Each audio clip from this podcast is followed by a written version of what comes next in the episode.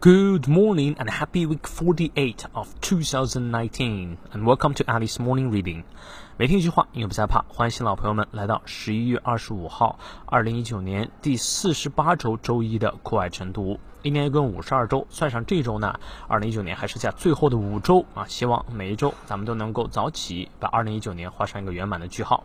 今天这句话来自于 James A. Garfield，詹姆斯·加菲尔德。他是美国第二十任总统，于美国南北战争时期间呢，担任了北方联军的少将。战后呢，当选众议员。他是律师出身，后来呢，加入了共和党。他说：“The men who succeed best in public life are those who take the risk of standing by their own convictions。”公众事务里最成功的人是那些敢冒险、坚持自己信念的人。你看，你翻译对了吗？我们来逐字看一下。The man 这类人哪类人呢？Who succeed best in public life? Succeed in 指的是在某件事当中成功了，best 指的是最成功的。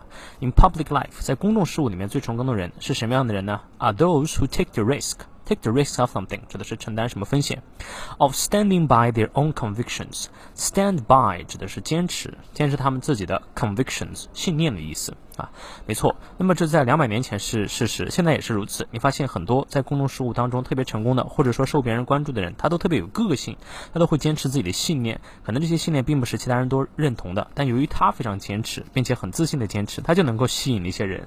所以有些时候没有信念是最可怕的哈。让我们来看一下其中的发音知识点。The men，注意复数，嘴型小一些。Who succeed，重音。Best in public life are those 咬舌 who take the risk of standing by by 双音要念到位 their own convictions。好，从到我们来过三遍。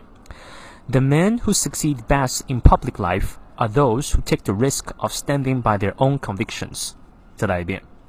The men who succeed best in public life are those who take the risk of standing by their own convictions。 最后一遍，The men who succeed best in public life are those who take the risk of standing by their own convictions。希望你能够找到自己的信念，也祝你周一快乐。